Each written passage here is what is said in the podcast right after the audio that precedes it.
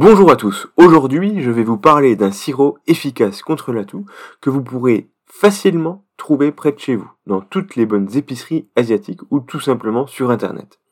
Cette recette, issue de la médecine chinoise, ne date pas d'aujourd'hui. Elle a été mise au point par le célèbre médecin du nom de Ye Tianshi, il y a plus de 400 ans. Un de mes professeurs disait à ses patients se plaignant du mauvais goût de leur décoction, nous avons de très bonnes plantes en médecine chinoise, mais malheureusement elles ne seront pas utiles pour le problème que vous avez aujourd'hui. L'avantage avec ce sirop, c'est qu'il est bon au goût contrairement à bon nombre de produits utilisés dans la médecine chinoise. Revenons maintenant à l'histoire de ce sirop. Cela commence durant la dynastie Qing. Un commandant provincial du nom de Yang Xiaolian s'inquiétait pour sa mère, qui souffrait depuis maintenant de nombreuses années d'une toux chronique qui ne se soignait pas. Pour cela, il a sans doute fait appel à de nombreux médecins jusqu'au jour où il demanda au célèbre médecin Ye Tianche de soigner sa mère.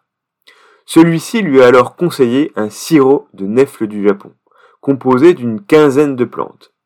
La mère de Yang Xiaolian a alors commencé à boire ce sirop qui lui a permis de rapidement récupérer en mettant fin à cette toux chronique. Devant le succès de cette préparation, son fils a décidé d'en produire à grande échelle pour en faire profiter un maximum de personnes. Pour garder le souvenir de sa mère, il a nommé ce sirop sirop de néflier du Japon en souvenir de ma mère. On peut d'ailleurs encore observer sur l'emballage du sirop l'image d'un fils en train de servir une tasse de pipagao à sa mère. Dans la composition actuelle de ce sirop, nous pouvons retrouver 14 ingrédients, dont la fameuse feuille de néflier du Japon. Toutes ces plantes vont avoir une action qui va permettre d'humidifier les poumons, de transformer les mucosités, de stopper la toux et de clarifier la chaleur. Comme vous l'avez sûrement lu dans certains de mes articles en médecine chinoise, on ne peut pas dire qu'une plante ou un point d'acupuncture est bon pour apaiser la toux ou des maux de tête. En effet, il existe plusieurs facteurs pouvant entraîner ce type de déséquilibre. Il faudra identifier ces facteurs pour trouver le bon point ou les plantes qui vont avoir une action bénéfique pour ces maux de tête ou bien pour cette toux. Pour éviter de faire des erreurs, il vous faudra donc faire attention à certains points. Si c'est la chaleur qui est responsable de votre toux, alors vous devriez expectorer des mucosités plutôt jaunes, collantes. Si c'est le froid qui est responsable de cette toux, alors vous pourriez plutôt avoir des expectorations de mucosité blanche. Dans le premier cas, il nous faudra donc clarifier cette chaleur.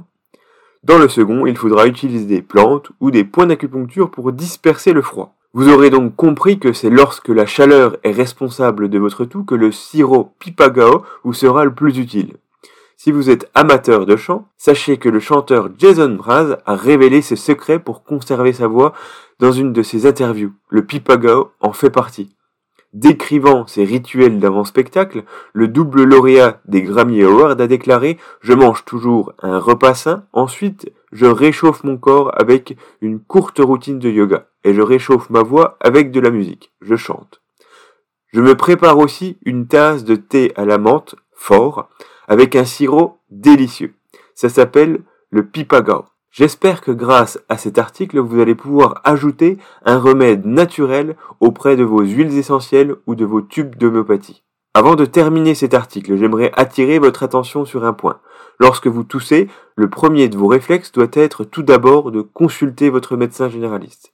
De cette manière, nous pourrons éviter tout retard de diagnostic concernant une toux qui parfois n'est pas si anodine. Si vous souhaitez en savoir plus sur la médecine chinoise, je vous propose une formation gratuite qui vous permettra de prendre conscience des bienfaits que la médecine chinoise peut vous apporter au quotidien. Vous retrouverez le lien de la formation dans le descriptif de ce podcast. Si vous avez aimé cet article, n'hésitez pas à le partager ou à le commenter.